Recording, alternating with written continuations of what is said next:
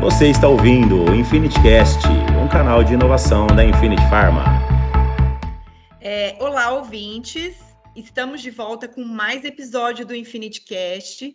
Eu sou a Anne, sou especialista de produto do time de P&D da Infinity. Olá, ouvintes do Infinity Cast. Meu nome é Camila Sandi, eu sou nutricionista e também faço parte do time de pesquisa e desenvolvimento da Infinity Pharma.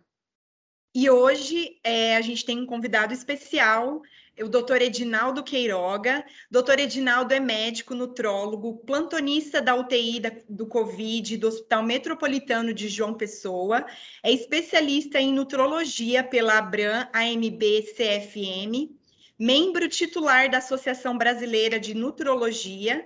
Especialista em nutrição parenteral e enteral, membro titular da Sociedade Brasileira de Nutrição Parenteral e Enteral Braskem, especialista em medicina do esporte pela SBME, AMB e CFM, e atualmente faz mestrado em saúde coletiva pela Universidade Católica de Santos, sendo membro do grupo de estudos em cronobiologia e saúde. Hoje o doutor Edinaldo está aqui, está para falar um pouquinho para a gente sobre qualidade do sono e qualidade de vida. Muito bem-vindo, doutor Edinaldo. Boa tarde, muito obrigado pelo convite para participar desse, desse diálogo, né, que é importantíssimo, né, falar sobre sono, qualidade de vida, está tudo integrado e tenho certeza que muitas pessoas vão se identificar aqui ao longo, ao longo desse debate, ao longo desse diálogo. Ótimo. Vamos começar aqui. É, doutor Edinaldo, qual é o significado fisiológico do sono? Sendo um pouquinho mais direta, por que, que nós precisamos dormir? Então, essa pergunta ela é muito interessante, porque tem sido alvo de estudo há décadas na medicina, se não há séculos, né, de uma forma até menos científica, aonde o sono, né, é, ele é explorado em diversas perspectivas. Fica muito claro que frente à nossa exaustão física e mental, esse período ele é necessário para que a gente possa né, recompor esse vigor e a partir de então a gente desempenhar novamente as nossas atividades diárias. Mas o sono vai muito além disso. Hoje a gente sabe que é nesse período, né, que não apenas há uma, uma, uma reorganização né, de neurotransmissores, permitindo esse retorno né, de vigor mental, consolidação de memória, de atenção, mas sabemos também que é nesse período que há a produção de hormônios muito importantes para o nosso corpo, né? Ah, como o hormônio GH, né, o hormônio do crescimento, ah, o pico de produção também de testosterona, ah, entre outros compostos. Isso tudo também acaba tendo implicação né, no, no, nosso aspecto também emocional. A gente sabe que o sono acaba tendo um impacto não só no sentido cognitivo, intelectual, mas também emocional e também na nossa saúde como um todo, porque algumas dessas substâncias produzidas, elas vão ter atuação como antioxidantes, elas vão combater radicais livres, e hoje a gente sabe que é, esse, esse desequilíbrio entre a, a, produção de antioxidantes e a produção de radicais livres se encontra realmente na gênese, né, na fisiopatologia de muitas doenças. Uh, ótimo, doutor Edinaldo. E falando um pouco de qualidade do sono e também de qualidade de vida, e até por alguns pontos da sua fala, a gente sabe que a qualidade do sono impacta diretamente na nossa qualidade de vida. Para os nossos ouvintes, é um exercício muito prático de ser feito o quanto uma noite de sono mal dormida interfere no dia a dia. Então, é claro que a gente está pensando também em efeitos a longo prazo, mas de maneira muito prática, isso fica evidenciado através desse exercício. Nesse sentido, o que, que é considerado um sono normal? Então, é, classicamente, né, existe uma visão de que o ideal seria que nós dormíssemos algo entre sete é, e nove horas, né? Mas hoje sabemos que ah, não é bem assim, né? Esse número de horas que deveríamos dormir ele não necessariamente denota uma qualidade do sono e a gente precisa individualizar o nosso paciente. a gente percebe que existem pessoas que precisam de um número menor de horas de sono para sentir né, todo, toda essa ideia de reparação, de recuperação, assim como existem pessoas que vão precisar de um número maior de horas. Então, é importante que a gente não se apegue a uma ideia de uma média exata e reconheça que existirão aqueles é, dormidores, né, aquelas pessoas que vão dormir um pouco menos, de forma ali mais curta, e outros que vão precisar de uma quantidade maior de sono. Isso, independente da variação que pode existir dentro de uma mesma faixa etária, vale também lembrar que as diferentes faixas etárias, os diferentes momentos da nossa vida, podem também denotar uma quantidade de horas de sono maior ou menor, onde a gente tem ali naturalmente um recém-nascido, é uma criança ainda muito jovem dormindo um número expressivo de horas, né? Um recém-nascido pode chegar a dormir praticamente ali 80% né, do dia, em detrimento a, a, um adulto, a um idoso que naturalmente já vai ter uma necessidade menor, já vai dormir realmente um número bem, bem menor de horas. É, além dessas duas perspectivas, a gente também ainda coloca um terceiro ponto que eu acho que vale a pena ser colocado no, no debate quando a gente pergunta sobre o que, que seria dormir bem. O, o, qual seria esse conceito? Ah, é, eu estou dormindo de forma adequada, eu cumpro com, com a ideia de higiene do sono. É, que é a, quando a gente olha para a ideia de cronotipos, né, que é um conceito que a gente coloca para classificar qual comportamento né, de estado de sono e vigília é, aparentemente é mais adequado para aquele paciente. Existem pessoas que são naturalmente, possuem o seu cronotipo vespertino. Elas produzem melhor no período da tarde e noite e tendem a dormir bem mais tarde. E se fosse possível, né? Claro, isso vai depender de questões é, da vida profissional, pessoal, elas se sentiriam melhor em dormir um pouco mais tarde e se acordar também um pouco mais tarde, em detrimento às pessoas que têm um cronotipo é, literalmente diurno, né, onde elas é, seria aquela clássica visão de dormir bem, e dormir um pouco mais cedo, se acordar cedo, render ao longo do dia, né, é, saudável ou não, sendo a sua forma fisiológica ou não, muitas pessoas são, é, é, digamos assim, direcionadas a ter esse comportamento, tentam criar esse hábito, respeitando aspectos profissionais, acadêmicos, a sua vida pessoal, social, mas é importante lembrar que as pessoas também têm padrões diferentes do que seria aquele horário, né, que fisiologicamente ela sentiria o sono, se sentiria menos produtiva e iria se render verdadeiramente aquele momento de descanso. Então, esses pontos eu acho que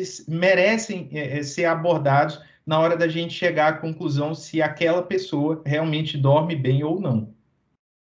Bem, bem interessante isso, doutor Edinaldo, quando você traz essa abordagem de, de como é, cada tipo, a individualização né, do sono em relação é, a, a cada, cada pessoa, em como que elas vão se comportar em relação a esse processo. E a gente sabe que a população mundial ela também está em um outro processo, que é o processo de envelhecimento. Você mencionou a relação do sono com as faixas etárias, e eu queria saber se existe alguma correlação entre a qualidade do sono e os efeitos do, do envelhecimento.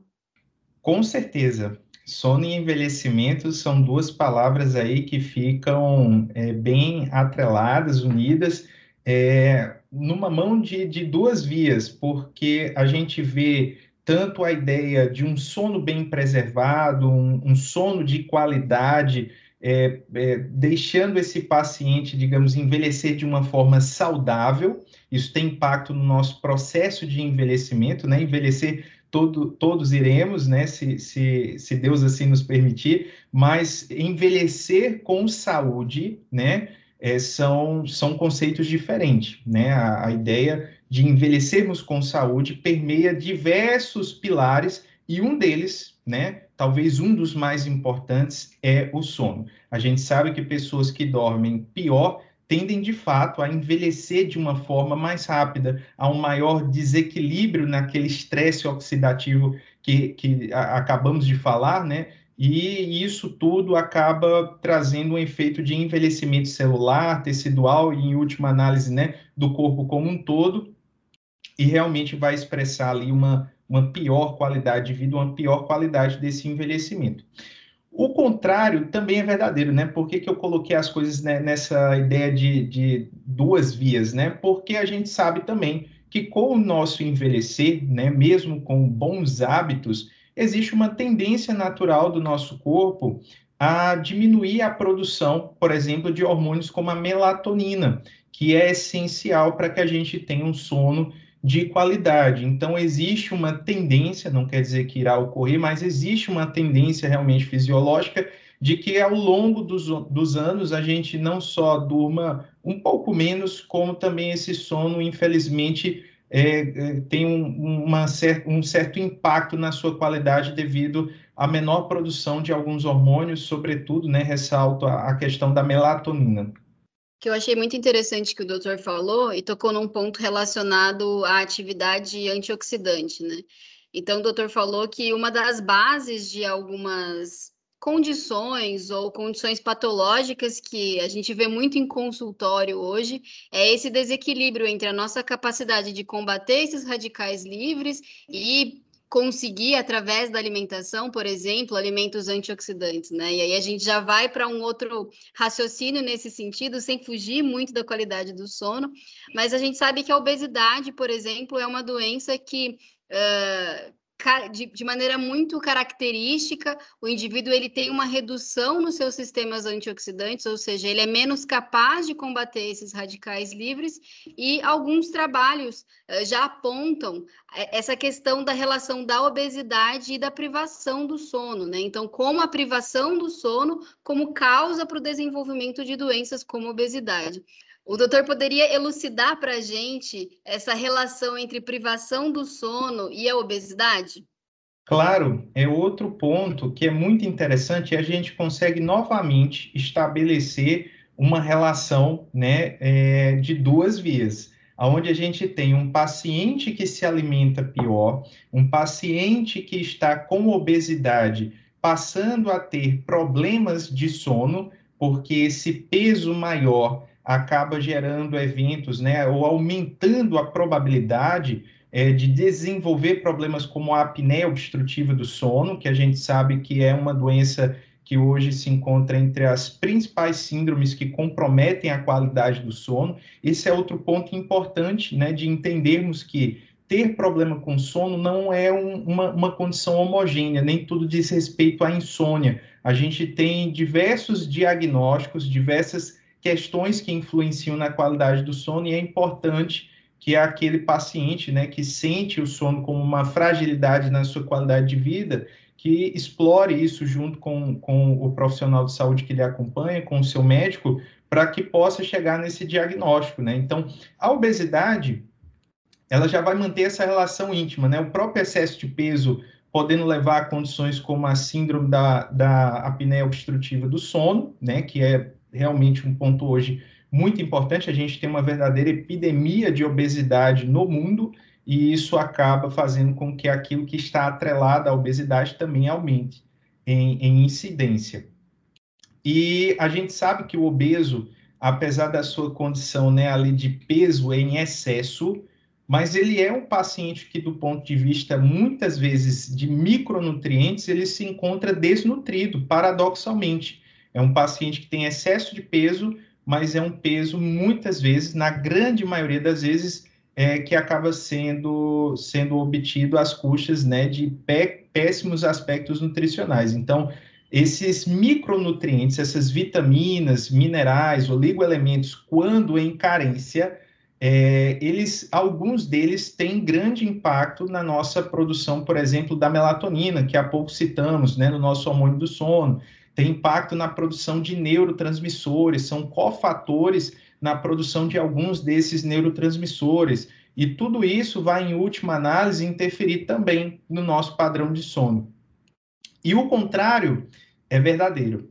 Aquele paciente que dorme pior, seja por qual origem for, né? Agora, digamos que não se trate de alguém é, que, que, que é obeso, digamos que alguém que inclusive não tem apneia obstrutiva do sono, não tem nada disso, mas por algum motivo passou a dormir menos, né? Passou a ter uma qualidade de sono pior, esse paciente ele fica mais predisposto a uma série de problemas de cunho psiquiátrico, né, como ansiedade, depressão, transtorno obsessivo compulsivo, e, última análise, isso abre espaço também para compulsão alimentar, né, que é algo é, que tem, tem grande importância no desenvolvimento da obesidade, a fome noturna, né, que também é bem conhecida, esse sono de pior qualidade, esse maior espaço de tempo acordado, essa privação do sono abre espaço para que o paciente, nesse maior número de horas, acabe é, ganhando hábitos ali, né, de beliscar, se alimentar mais, e normalmente esse alimentar mais não é salada, de madrugada, raramente a gente vai ver um paciente pedindo salada, a maior parte se entrega ao iFood, pedir alguma coisa ali que possa confortar todo aquele estresse do dia, mas é uma forma da mente se auto-sabotar, porque, em última análise, isso não vai acabar propondo esse, essa quebra verdadeira de ansiedade, de estresse, e a médio e longo prazo as coisas vão só piorar, porque o paciente vai ganhar peso, vai acabar entrando na faixa de obesidade e vai virar um grande ciclo vicioso do mal, porque quanto maior o peso, quanto menos nutrientes de forma adequada e maior o desequilíbrio de neurotransmissores e hormônios, pior a qualidade desse sono, e quanto menos esse paciente dorme, ou quanto é, menor esse sono de qualidade, mais propenso ele fica também a essas alterações psicológicas, psiquiátricas, metabólicas, né, de regulação do sistema de fome, fome e saciedade, e vai ganhando mais peso, e aquilo se torna, né, literalmente um ciclo vicioso do mal. Bem do mal ainda, né? Bom, é, a gente consegue entender como que o nosso organismo ele é fisiologicamente é, todo conectado, né? Porque o, um, um, desbalanço em, em, qualquer sistema pode causar, levar um desbalanço num outro sistema. E aproveitando que a gente está falando de relação sono e doença, uma pesquisa recente, né, foi o resultado de uma meta-análise, uma análise de 32 estudos, mostrou que os adultos e crianças com enxaqueca se mostraram mais propensos do que pessoas saudáveis sem enxaqueca a dormir com menos qualidade.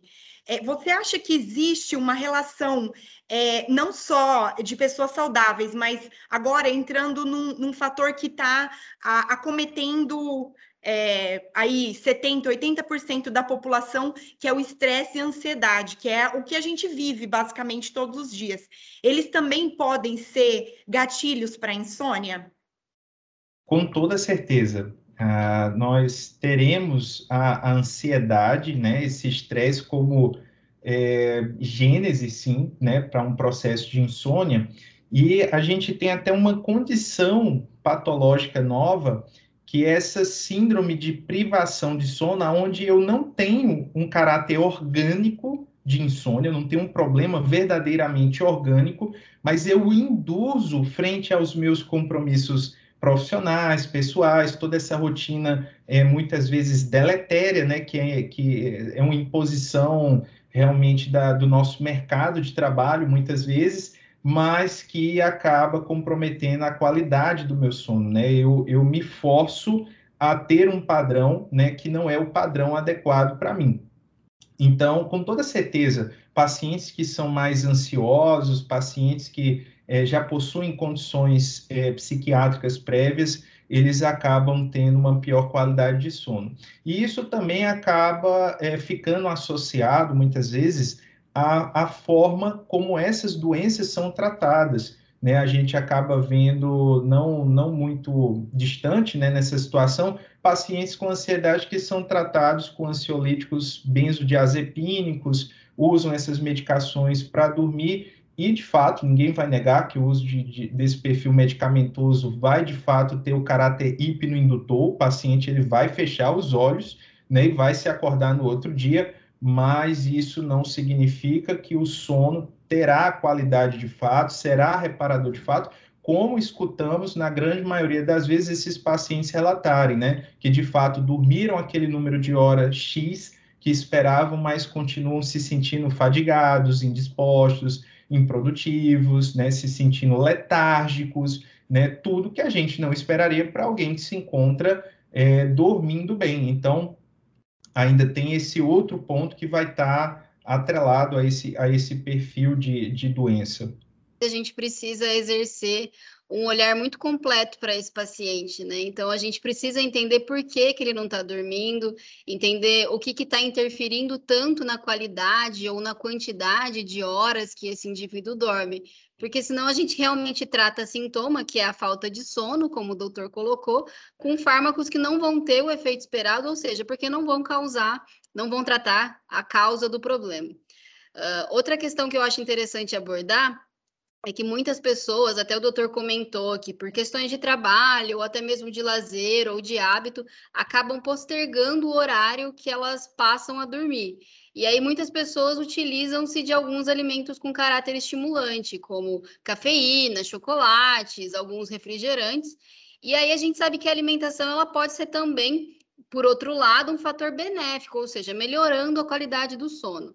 Doutor Edinaldo, poderia comentar sobre como a alimentação e como esses hábitos alimentares uh, voltados para o maior consumo de alguns produtos ou de uh, algum fitoterápico possa ser, é, pode auxiliar nesses casos de insônia ou melhorar a qualidade do sono?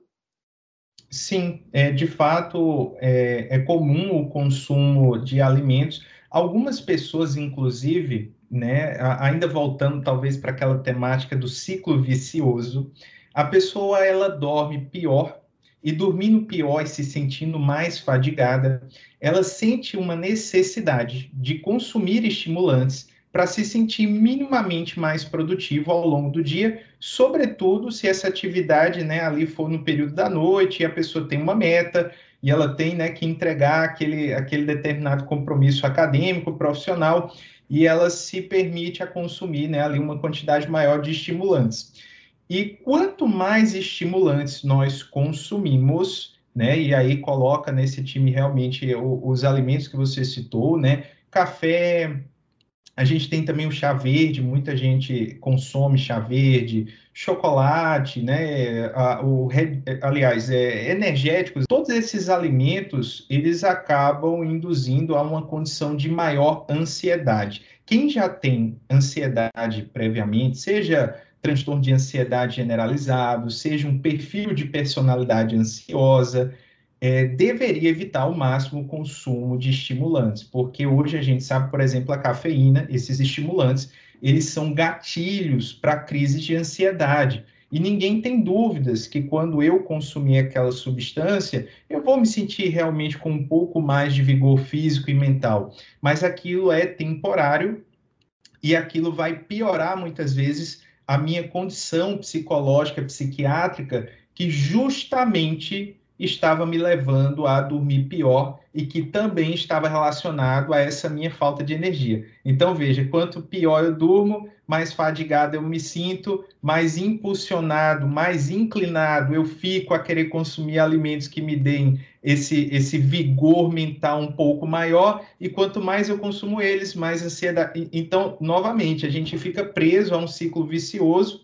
Né? A gente sabe, por exemplo, o chocolate, né? sobretudo ele tendo açúcar, é, sendo a, a, versão né, convencional com açúcar, o carboidrato simples, né, o açúcar sacarose, é, induz a inflamação a nível do sistema nervoso central e esse consumo rotineiro de açúcar é, tem relação com piora de sintomas de ansiedade, depressão. Então, é, é uma falsa percepção de aumento de produtividade. Você pode ali, até naqueles poucos minutos, horas de efeito, de fato, obter ali um rendimento um pouco maior, mas a médio e longo prazo que você está fazendo é apenas piorar todo esse ciclo, onde você passa a ter um sono cada vez pior e vai passar também a se sentir cada vez mais ansioso, depressivo ou mesmo fadigado, caso não tenha predisposição prévia para essas condições que eu citei que acabou. Gostei muito.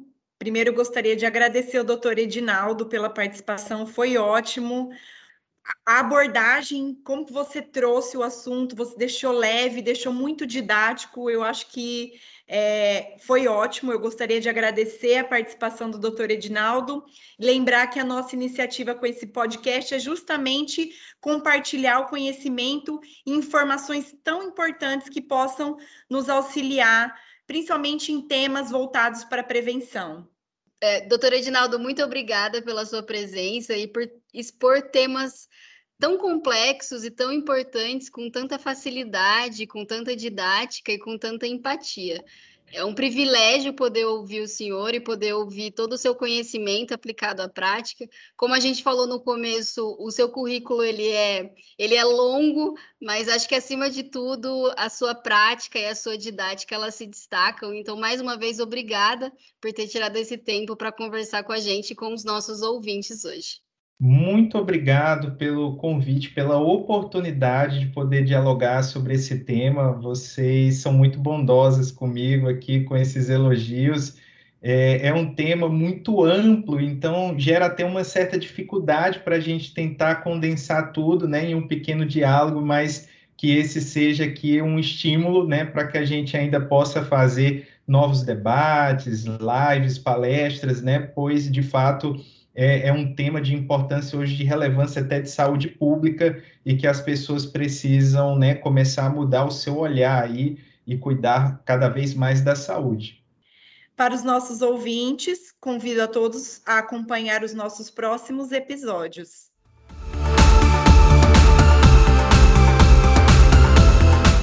Acompanhe nosso podcast e confira outras novidades e inovações do mercado magistral. Para mais informações, siga nossas redes sociais, arroba Infinity Pharma.